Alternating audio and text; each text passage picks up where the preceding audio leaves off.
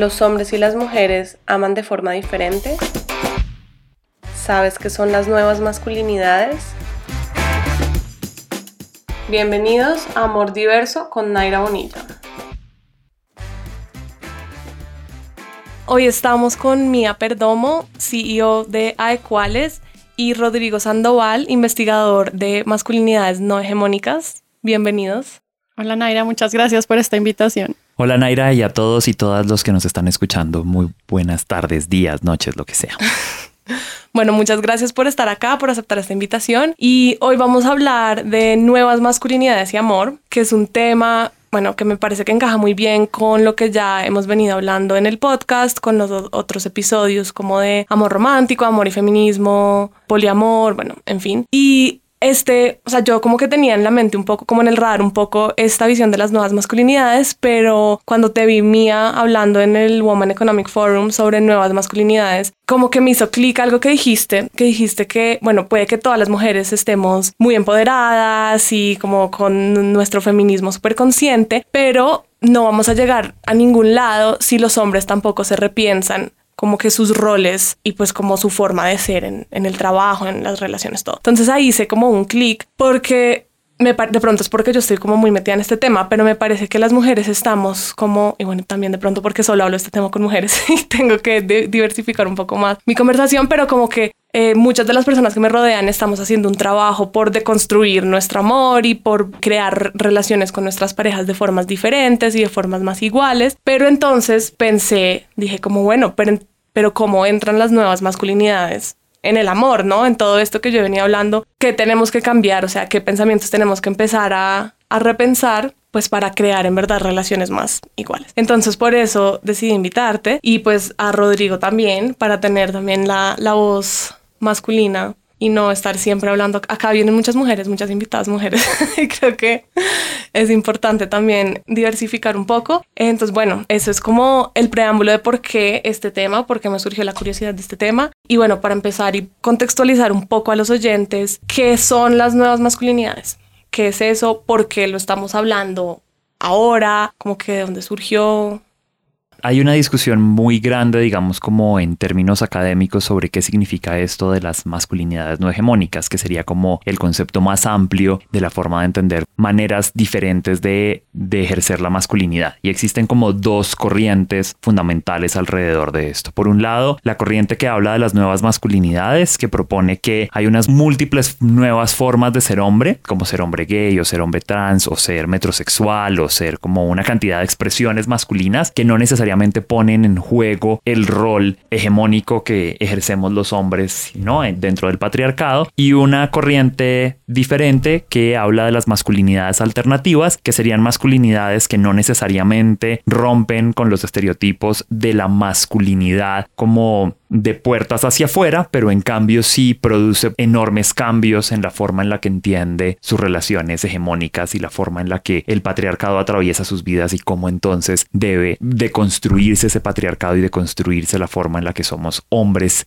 frente a las mujeres y frente a otros hombres y frente a los estereotipos que nos han impuesto de lo que significa ser hombres. O sea, estos estereotipos, pues por lo que yo he visto investigado, son más que todo, digamos, esto de los hombres son fuertes, los hombres no lloran, los hombres no expresan sus sentimientos, sea, más o menos por ese lado. Sí, que es, que es además una construcción de la masculinidad muy violenta, es decir, nosotros los hombres nos aprendemos a relacionar de manera violenta con otros hombres, con las mujeres, con nuestro entorno, con nuestros propios cuerpos, y eso viene, pues, por supuesto, acompañado de todas estas ideas de que los hombres somos más fuertes, más, tenemos más coraje, somos más valientes, eh, no expresamos sentimientos, y que además pone de presente como esta idea de que los hombres estamos por encima de las mujeres y que cualquier actitud que nos convierta en una mujer nos hace ser menos hombre y por ende, digamos, debemos como tener una cantidad de regulaciones sociales que eviten que nos volvamos mujeres. Y bueno, tú, Mía, ¿cómo has trabajado estos temas o por qué te empezaste a interesar en estos temas de las nuevas masculinidades? La verdad, la primera vez que tuve contacto con este término fue en la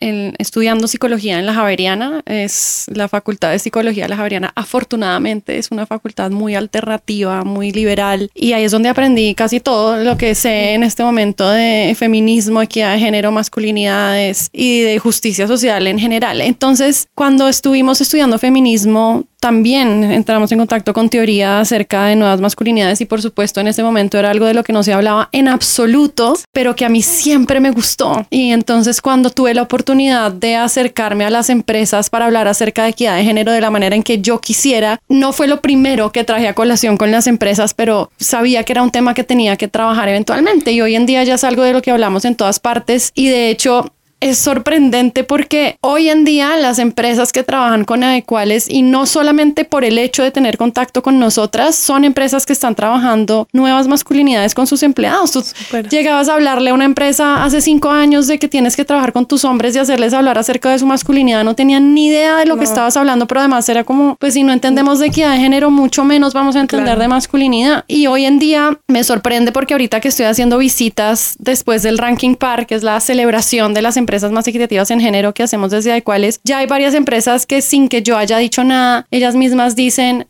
ya estamos trabajando el tema de nuevas masculinidades, porque además es algo que me escuchan hoy en todos los foros y en todos los podcasts y en todas partes, porque es mi tema, como la masculinidad es un tema que me apasiona, porque me, me interesa muchísimo ir al fondo del asunto de cómo se sienten los hombres y cómo se relacionan y por qué lo hacen de esa manera, porque además estoy absolutamente convencida, y vamos a ver, Rodri, ¿qué piensa? De que el feminismo le trae esta libertad a los hombres que nunca antes habían conocido y eso es el regalo del concepto de nuevas masculinidades para los hombres. Sí, totalmente de acuerdo, me parece, estoy totalmente de acuerdo con lo que dices, sobre todo de que ahora es un tema que se habla mucho más. Yo sí, hasta hace unos años no tenía ni idea y pues me interesa mucho ver cómo afectan, digamos, la masculinidad tradicional, no sé si se dice así, o sea, en oposición a las nuevas masculinidades, la masculinidad tradicional, cómo afecta las relaciones de pareja que tenemos, porque pues poniéndome a pensar, si estamos construyendo una relación en donde el estereotipo para el hombre es ser fuerte, es no mostrar sus sentimientos, es no decir lo que piensa, entonces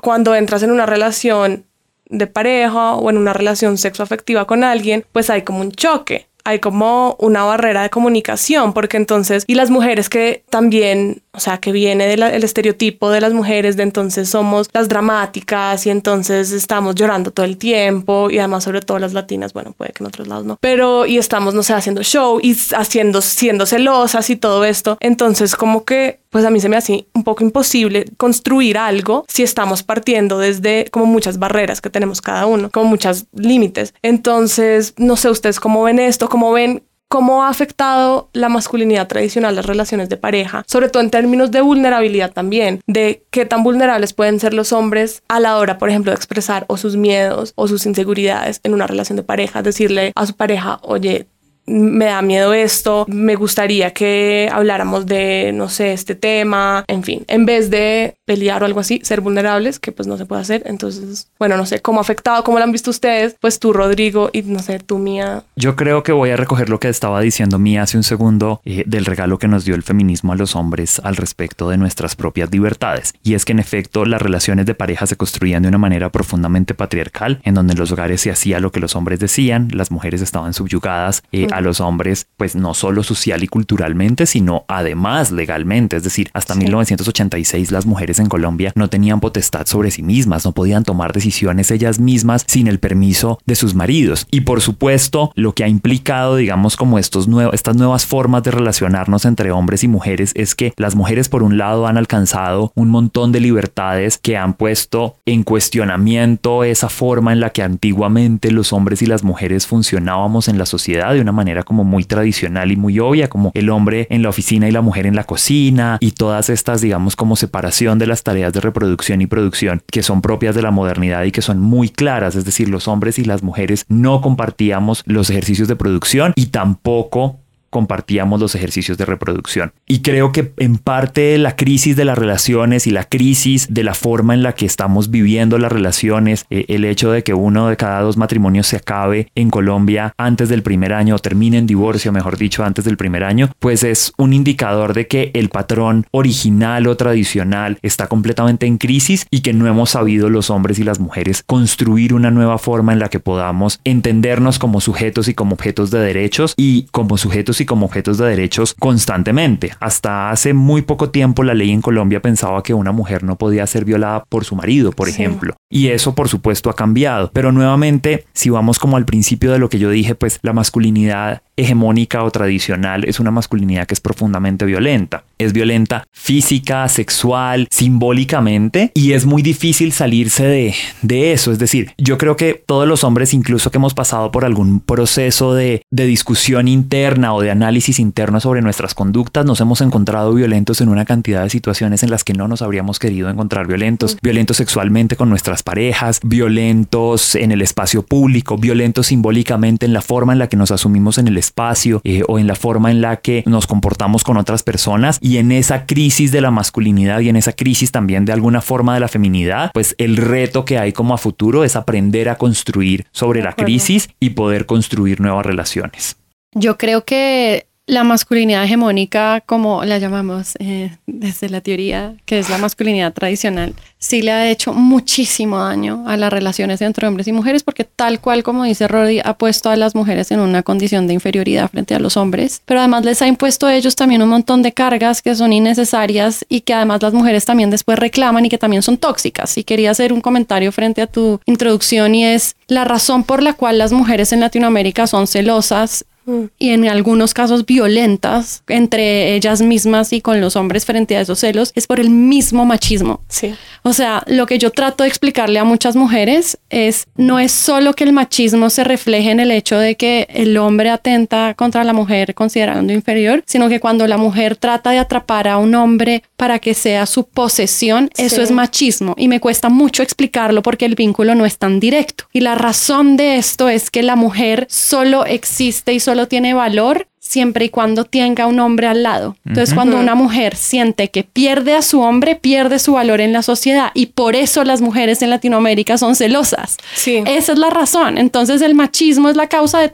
todos los problemas que tenemos para relacionarnos en esta sociedad. La infidelidad es machismo, porque de hecho el machismo viene atado a lo heteronormativo, que es como cómo las parejas heterosexuales determinan cómo se relaciona el resto del mundo, viene atado a la monogamia, que es una manera de relacionarse que también, como tú has hablado en otros podcasts, también puede ser deconstruida. Y además se le ha permitido a los hombres hacer uso de la infidelidad como manera de relacionarse, mientras que a las mujeres no todo, o sea, nombra un problema de relaciones entre hombres y mujeres en Latinoamérica y tiene un vínculo directo con el machismo. De acuerdo, sí, yo estaba leyendo un libro buenísimo de Coral Herrera que se llama Las mujeres que ya no sufren por amor. Y ella escribió este libro para mujeres, pero hay una versión para hombres que se llama Los hombres que ya no hacen sufrir por amor. Ese no me lo he leído, pero lo leer.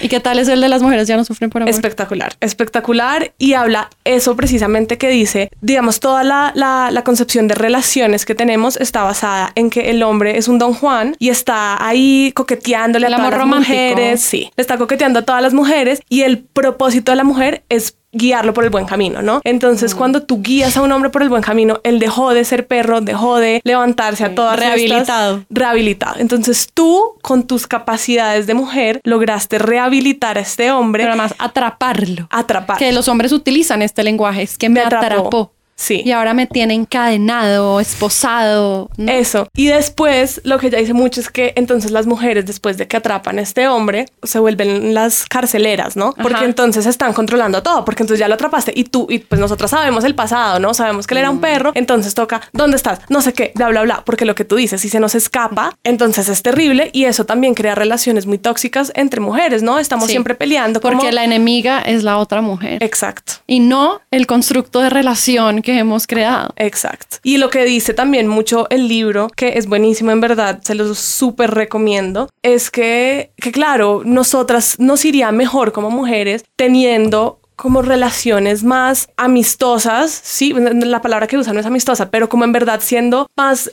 eh, sororas. sororas unas con las otras y no estar en competición. Y supongo que la versión de, del, del, libro para hombres dirá como mucho de lo que estamos hablando, de cómo entonces, o sea, ver las relaciones de forma diferente y pensarse como hombre diferente. Que su lugar no está en la posesión de una mujer claro. tampoco. Y que también, porque también a veces yo... una colección de mujeres. A veces hay amigos míos que entonces me dicen, no, es que mis novias siempre me celan y no sé qué, yo qué hago, tal, qué mamera. Y pues yo les digo, no, pero... Sí, qué pues, mamera. Te estás metiendo con el mismo tipo de mujeres siempre. Entonces como que digamos, si tú estás creando un patrón y estás siempre buscando ese tipo de personas, pues como que no te puedes quejar, ¿no? O sea, como trata de cambiar algo, de crear algo diferente y ahí de pronto no te estarían celando tus novias, ¿no? Pero también porque ellas están educadas en un sistema que les dice que esa es la única manera. Y, y, él con seguridad estaba educado también en un sistema en el que le dice que esas son las mujeres deseables. Exacto. Es decir, esas que no celan no lo quieren a uno. Sí. Eh, las mujeres libres no son las mujeres adecuadas. No, y, y de verdad, o sea, eh, hay una idea, un constructo allí de, de, la forma hegemónica de querernos en la que si uno no cela a su pareja, no la quiere. Eh, sí. Y pues yo creo que es difícil de construirse los celos. Es una, realmente es una cosa muy compleja, pero también va de la mano eh, nuevamente como de ese lugar que ocupamos en la sociedad los hombres y las mujeres y cómo los hombres, cómo la, la, la masculinidad hegemónica nos ha permitido a los únicamente a los hombres tener una forma promiscua y profundamente de interés y de, y de ser como el, el, que muestra la capacidad sexual y las mujeres en cambio pues no, es decir, la idea perfecta como de la esposa es una especie de la Virgen María que no ha tenido sexo con nadie más, que solo ha tenido sexo con uno, que está abnegada, que cumple, que etcétera. Y pues las que se parecen a las Evas, ¿no? Que toman decisiones libres, autónomas, empoderadas, pues esas, esas deben tener algo rarito y es mejor no meterse ahí porque a medio descuido uno resulta con el rabo de paja quemado.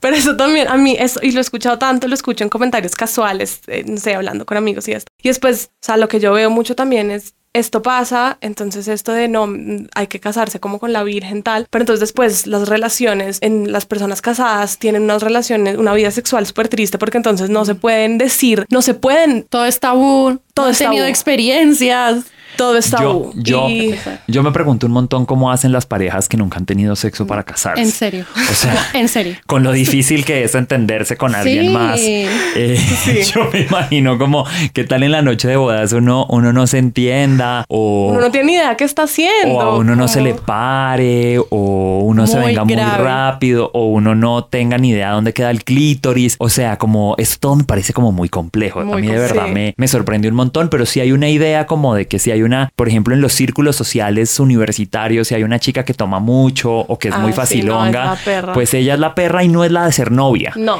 la novia son las otras. Y con esa uno puede salir el sábado y pasarla rico y etcétera. Exacto. Eh, y eso no pasa lo mismo con los hombres. Es decir, el, el, hombre ideal no es el que se queda en la casa y el que está santurreando y etcétera, sino es el macho que demuestra ser macho, que puede tener una gran harem, etcétera. Eh, y eso es, eso es muy preocupante. Y nuevamente, esas ideas están en crisis. Y por supuesto, los hombres y las mujeres estamos aprendiendo a, a relacionarnos de formas muy diferentes. Pero yo creo que el principal problema de la relación es que estamos tan imbuidos en esa idea de que las relaciones tienen que funcionar de manera patriarcal y pues es que finalmente lo han hecho por 400 o 500 años en donde mm. en efecto esas, esas relaciones particulares de los hombres y las mujeres no se han transformado, que ahora que se han transformado es donde de verdad han empezado a surgir los problemas. O sea, la gente antes no se separaba no porque, porque se quisiera eternamente o etcétera, sino porque en realidad el constructo cultural era tan fuerte que estaba muy mal visto que una mujer se separara de su pareja o que un hombre se separara de su pareja. O sea, cuáles eran las preguntas que había allí alrededor de por qué una pareja terminaba su relación. Y creo que todavía estamos como en mora de construir unas nuevas formas de relacionarnos que nos permitan entender los papeles de las personas involucradas en las relaciones de manera diferente. Porque esto también pasa, por ejemplo, en las relaciones homosexuales o en las relaciones lésbicas. Es decir, estamos tan acostumbrados y acostumbradas a la forma patriarcal de las relaciones que es muy común escucharle a la gente preguntar como quién es el hombre de la relación o quién lleva los pantalones o la gente asume que por ciertos estereotipos de la masculinidad una persona de la relación es quien lleva como el rol masculino, es decir, lleva los roles de producción, es el que sale a trabajar, es el que es el activo, ¿no? Y por el contrario, el que juega como el papel estereotípico de ser, entre comillas, la mujer, entonces es como el que se dedica a las labores del cuidado, es el que cumple el rol de pasivo en la relación sexual y eso, pues es terrible porque realmente las parejas no funcionan así. Es solo como el ideario en general porque no se nos ocurre que puedan haber relaciones diferentes. Entonces asumimos que la relación heterosexual normativa es la única forma en la que podemos existir como relaciones en general. Y no solo los hacen los externos, sino que las mismas parejas se comportan de esa forma porque es la forma en la que aprendieron a relacionarse. Y también esto pasa mucho en nuevas formas de relacionarse como el poliamor que es un tema que también me interesa mucho, que se traen las mismas ideas heteropatriarcales del amor de pareja y se aplican como al poliamor. Entonces, como que todavía como que falta, o sea, es complicado, ¿no? Es complicado porque aún, digamos, si, si yo estoy pensando como, bueno, cómo construyo una relación poliamorosa, por ejemplo, igual lo que tú dices, los referentes son solo o sea, todo lo que vemos en películas, en series, todo, todo, todo es, o sea, pareja heteronormativa. Entonces es hombre, mujer, tal, van al cine, son felices, son la vida del uno del otro, se completan, tal. Pero, pero pues eso como que me lleva a mí a preguntarme cómo podemos crear nuevas relaciones basadas en nuevas masculinidades y no sé cómo les ha ido a ustedes en esta búsqueda. Eh, bueno, les cuento un poco pues de mi experiencia también para que pues como contextualizar un poco. Em, mi pareja, él es egipcio, árabe, de familia musulmana, entonces fue muy complicado para él, digamos que salirse de esa idea y repensar cosas, ¿no? Entonces como que yo lo he visto que él, ha tenido un, proceso complicado, no complicado como el mal, sentido de la palabra, sino duro, ¿no? Le ha tocado trabajar bastante en pensar como, bueno, cómo me criaron a mí, por qué me dijeron esto, cuál es eh, mi relación con mis sentimientos, qué puedo expresarte a ti, mis miedos, mis ilusiones, mis deseos. Y creo que a través de, de, los años que hemos estado juntos, como que hemos logrado crear una relación en la que ambos nos podemos compartir una comunicación muy, muy abierta de decir, por ejemplo, si hay problemas en la relación, que creo que eso es algo a veces que se ignora. Entonces, mira, siento que estamos teniendo problemas en, en esta parte de nuestra relación qué está pasando, hablemoslo también como sin tomarnos lo personal, sin decir como, hey, como así es que me estás diciendo que yo soy una celosa, por ejemplo, sino no, ok, entonces, ¿qué está pasando? Bueno, creo que sí estoy sintiendo celos porque siento que tal vez, no sé, te pueda perder o algo así y entonces lo, lo solucionamos, ¿no? Y ha sido como un proceso muy interesante también de leer mucho, como de ver muchos videos en YouTube de estos temas, de escuchar podcasts, leer blogs y como simplemente pensar, pero no sé de pronto cómo ha sido el proceso de ustedes porque siento que no sé, el mío ha sido un poco como muy informal y simplemente he estado como ahí recogiendo cositas que viendo y tratando de aplicarlas. Entonces, pues no sé cómo les ha ido, cómo les ha ido a ustedes. Yo creo que debido a mi trabajo y a que además es un trabajo muy público y donde todo el mundo sabe qué pienso, solo hay que poner cualquier vaina en internet de cuáles sí y ya es muy evidente, pues yo no atraigo hombres que no sean de esta onda como de nuevas masculinidades. Sí, obviamente yo no es que haya puesto un cartel, pero solo se acepta. Sí, pero así no es. Se aceptan y, Claro, y todos los hombres con los que salgo son hombres feministas que están y han repensado su masculinidad y claramente no son estereotípicamente colombianos, así sean colombianos. Sí. sí. Eh, y ha sido muy lindo porque yo estoy acostumbrada a ese tipo de hombres. Entonces, yo no espero, primero, que ninguno sea proveedor. Yo no espero que tengan como más poder que yo. Yo no espero violencia. Yo no espero territorialidad. Y hay algo interesante, es de nuevo, sin haberlo nunca dicho eh, a mí nunca en mi vida me han celado, nunca en mi vida. Eh, yo ya estoy grande, entonces em, yo creo que eso se debe así, a que hay, yo atraigo hombres que están en la misma vibra, tienen otros problemas, no estoy para nada idealizándolos, pero definitivamente sí son hombres que se han hecho la pregunta alguna vez en su vida acerca de su propia masculinidad y de sus propios sentimientos. Y en general son hombres muy sensibles que además conmigo se permiten ahondar en esa sensibilidad porque es algo que yo jamás juzgaría y que al contrario me parece supremamente atractivo, como es. Y hay una paradoja en el sentido de que, como pues debido a mi trabajo y a que yo soy CEO y demás, pues yo tengo una postura de mucho poder frente al mundo, como y además es la manera como me dirijo ante el mundo y mal que bien nos ha ido bien, entonces hay cuál es pues, ¿sabes? Y yo siento que mm, precisamente por eso, tan, como que a, pesar de eso, por decirlo de alguna manera, de todas maneras hay una parte de mí muy fuerte que, que le encantan como lo contrario, como los hombres tiernos, los hombres sensibles, los hombres que se han hecho preguntas. Y yo nunca he sentido que los hombres con los que yo he estado se hayan visto amenazados por mi poder y por mi trabajo. No lo puedo saber, habría que sentarlos a cada uno a preguntar. Sí, que de hecho con mucho gusto me encantaría hacer el experimento, pero, pero yo creo que justamente por eso ya es otra cosa, es otro Mm. tipo de hombre que, que además sabe que lo más probable es que yo vaya a tener más poder que ellos para siempre, ¿sabes? Como en términos profesionales por lo menos. Y a mí me encanta, como me fascinan uno, los hombres que se abren y que permiten la introspección y, que, y la conversación sobre los sentimientos y sobre la vulnerabilidad. Eso me parece divino. De acuerdo, ¿y tú, Rodrigo? A mí me ha costado mucho, la verdad. La reflexión personal había sido muy fácil y yo no he sido una persona de tener parejas, pero estoy en una relación de pareja y ha sido muy difícil como reconstruir y como encontrar ese lugar como de evitar las cosas hegemónicas y eh, digamos no me cuesta admitir lo que ha sido difícil. Me he encontrado con una cantidad de cosas que me gustan de mí mismo, me he encontrado con una cantidad de cosas que tampoco me gustan de mí mismo, pero también creo que es súper válido poder estar como en ese ejercicio en el que uno está analizándose y viéndose y encontrándose a uno mismo y como dándose ese espacio, pero no es fácil. O sea, eh, los hombres que estén escuchando este podcast o las mujeres que estén escuchando este podcast y que estén pensando como en analizarse, de una vez les voy a decir que se enfrentan a una tarea muy difícil, Sí. muy compleja y donde van a encontrar monstruos como todos los días de su vida. No, es muy alentador. No, pero sí, es, es- estoy totalmente de acuerdo, porque también es difícil, ¿no? Tú pensar, bueno, ¿cuál es mi rol en, en cómo estoy actuando, cómo estoy creando relaciones? Y, y algo que, que yo me he dado cuenta es que hay muchos temas que, que ahora como sociedad estamos repensando en muchos ámbitos, ¿no? Pero el de relaciones de pareja se me hace que es bastante complicado porque es como la superestructura que como que guía muchas otras cosas. Entonces, o sea, estar en pareja, no sé, cosas desde legales, o sea, comprar una casa, las pensiones, los hijos. Entonces, todo eso va ligado a tener una pareja, ¿no? Entonces, yo no sé si una una relación poliamorosa, una trieja, quieren tener un hijo, entonces ¿cómo se No, piensa sí, eso? legalmente no pueden. no pueden. Entonces, pensar las relaciones, nuestras relaciones con el amor, me parece que es muy complicado porque rompe con muchas ideas muy, muy establecidas. Y pues claro, es complicado, ¿no? Además porque nadie nos enseña esto, ¿no? Eso lo hablábamos en otro episodio. O sea, a ti cuando te enseñan cómo a hacer un análisis, no sé, o sea, coger un papel y de pronto escribir como cosas, comportamientos patriarcales, no sé, no sé cómo, cómo se haría. Pero No, yo creo que a menos de que uno estudie ciencias sociales y en una facultad liberal no va a pasar.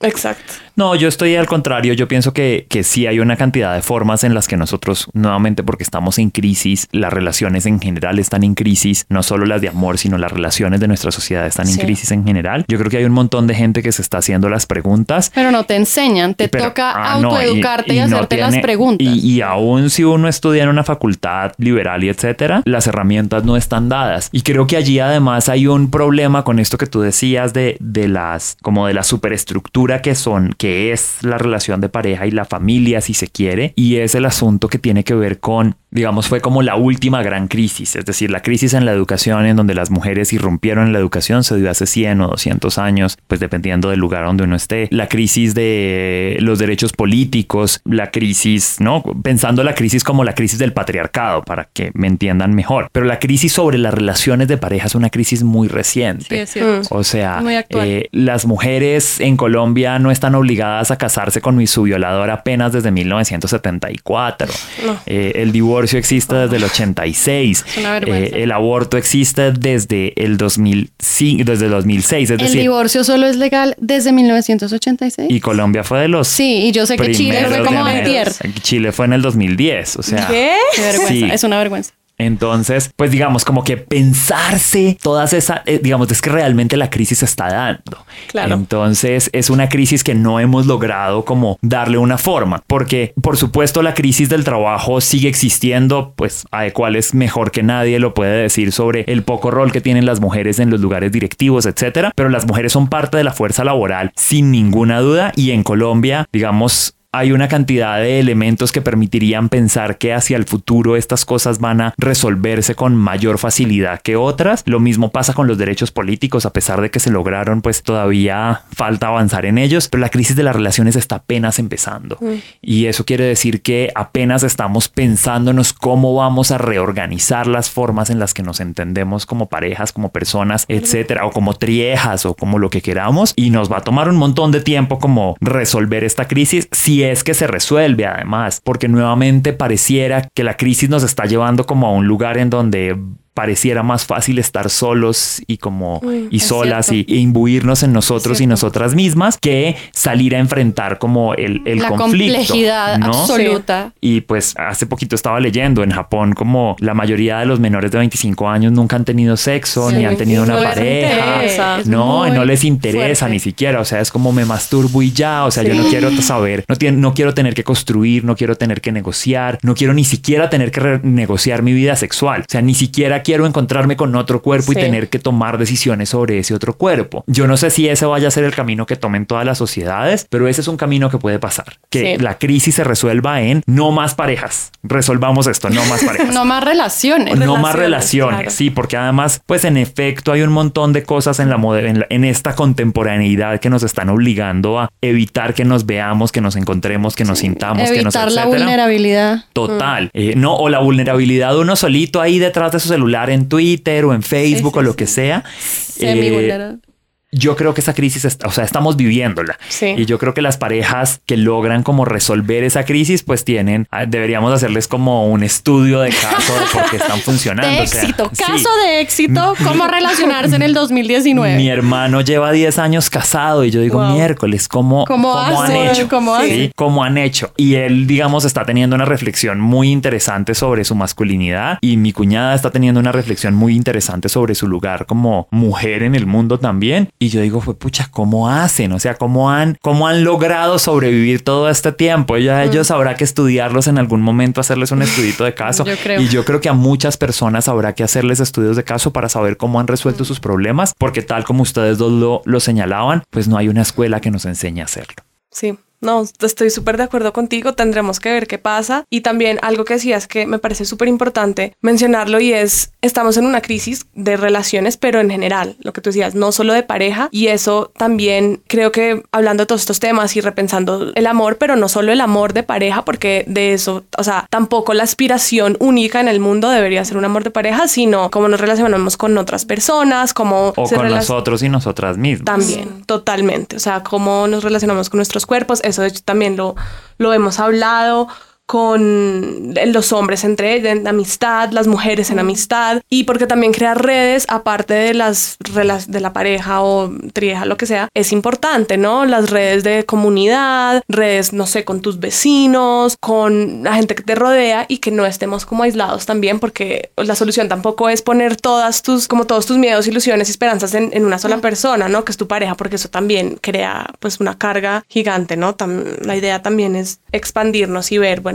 hacia dónde podemos crear otro tipo de relaciones. Y bueno, ya como para cerrar esta discusión, ¿cómo Mía, tú, pues también para ti, Rodrigo, pero en especial para ti, ¿cómo crees tú que las mujeres en general podemos, digamos que aportarle a esta construcción de nuevas masculinidades? Porque a veces también nosotras tenemos unos comportamientos muy machistas, como tú decías, entonces como no, me tiene que invitar en la primera cita, sí o sí, como no, sí, yo soy súper feminista, pero igual me tiene que invitar, o sea, por favor. O como, sí, este tipo de cosas que, o sea, a veces yo también como que me, me he cogido pensando cosas así y digo, bueno, no sé, ¿qué puedo hacer? Otras personas que se están empezando a cuestionar esto, ¿cómo podemos aportarle a, a eliminar el machismo en las relaciones? También hay que poner mucho de nuestra parte. Yo creo que el tema primordial es el del hombre proveedor y es no podemos esperar que los hombres sean siempre los proveedores y los caballeros y los que están eh, moviendo cielo y tierra para que uno esté cómodo y para que haya solvencia económica en una relación o en un matrimonio. Y creo que esto le cuesta mucho a las mujeres latinoamericanas y les cuesta mucho saber que el hombre gana menos que ellas, a ellos también les cuesta, o que un hombre decida quedarse en la casa cuidando a los hijos en vez de salir a trabajar, eso nos cuesta. ¿Qué le vamos a decir a la sociedad? ¿Qué va a pensar la sociedad de nuestro hombre? Entonces es como si nosotras queremos un lugar nuevo en esta sociedad, tenemos que darles a ellos un lugar nuevo en esta sociedad. Y si nosotras cada vez que estamos con un hombre,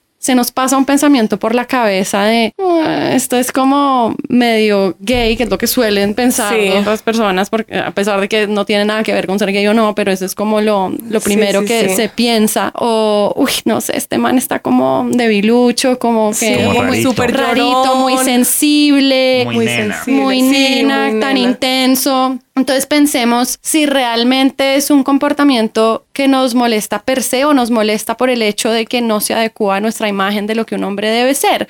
Y todas nos hemos cogido en este tipo de pensamientos y, y lo que hay que pensar es si fuera una mujer, yo pensaría que este comportamiento está mal Seguramente no. Entonces, ¿por qué no permito que él exprese su masculinidad de la manera en que él la tiene y de la manera en que él la ha construido? Luego espero que él respete mi poder, mi lugar en la sociedad, mi liderazgo, mi tiempo en, mi trabajo, mis viajes, todo lo que yo tengo que hacer para ser la mujer exitosa que quiero ser. Pero en cambio tú sí, por favor, mantén tu rol ahí quietico como el caballero. Sí, no me vengas a llorar. Entonces, esa es la reflexión que tenemos que y tenemos que aceptar que somos mujeres machistas criadas en el mismo sistema que ellos y que tenemos que permitirles a ellos explorarse más allá de lo que nosotras hemos concebido que ellos deben ser. Pero además que es una cosa espectacular porque cuando ellos encuentran que uno les da ese espacio, ellos mismos se dan la oportunidad de, de hacer esa exploración, cosa que jamás se permitirían fuera del ámbito privado. A mí me cuesta un montón como hacer sugerencias hacia las mujeres. Desde hace muchos años he tomado como una posición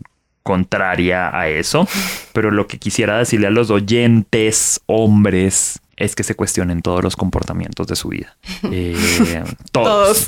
más bien. Eso es una crisis completa, es súper difícil, etcétera, pero cuestionense todos los comportamientos de su vida. De acuerdo, súper de acuerdo. Y bueno, pues como hemos dicho, no es fácil, es un proceso complicado, pero bueno, toca, o sea, tenemos que, si queremos, ¿no? Si queremos crear unas relaciones diferentes, tenemos que cuestionarnos mucho por qué pensamos como pensamos, por qué creemos que algo es mejor que otro, o un tipo de relación es mejor que otra, más ideal que otra, más deseable que otra. Y bueno, pues paso a paso iremos creando nuevas relaciones. Espero que sí, espero que no, que esta crisis no termine todos solos, en cubículos, ojalá no. Yo quiero, o sea, mi utopía sería que terminemos todos más hacia la comunidad, construyendo como comunidades, más allá de solo parejas, sino como comunidades, vivir más, sí, pero bueno, eh, Somos sujetos de este experimento social. Sí. No estamos investigándolo, sino que lo estamos viviendo. tenemos que volver en 15 años a ver, a ver qué pasó. A ver, qué, no, yo creo que 15 años. Volver a mirarnos a nosotros mismos. Y el resultado de eso es que eso es lo que pasó. Sí. Sí, sí, pero yo creo que 15 años no es suficiente realmente. A los 15 y después a los 30 y... Mm, no sé, pero yo creo que esta crisis va a ser mucho más larga y mucho más compleja, mm. sin lugar a dudas. Sí, bueno, vamos a ver. Eh, bueno, muchísimas gracias por venir. Me encantó tenerlos acá y espero que a todos los, los, oyentes les, les interese también este tema y se empiecen a cuestionar, a hacer listitas, bueno, no sé, como sea. Y bueno, nada, muchísimas gracias por venir. A ustedes, muchas gracias. Gracias, Naira, y a todos los que nos escuchen. No se pierdan el próximo episodio de Amor Diverso. Soy Naira Bonilla. Recuerden que pueden seguirnos en Instagram como Amor Diverso Podcast. Y si tienen preguntas o quieren participar en el programa, escriban al email amordiversopodcast.gmail.com. Nos vemos pronto. Chao.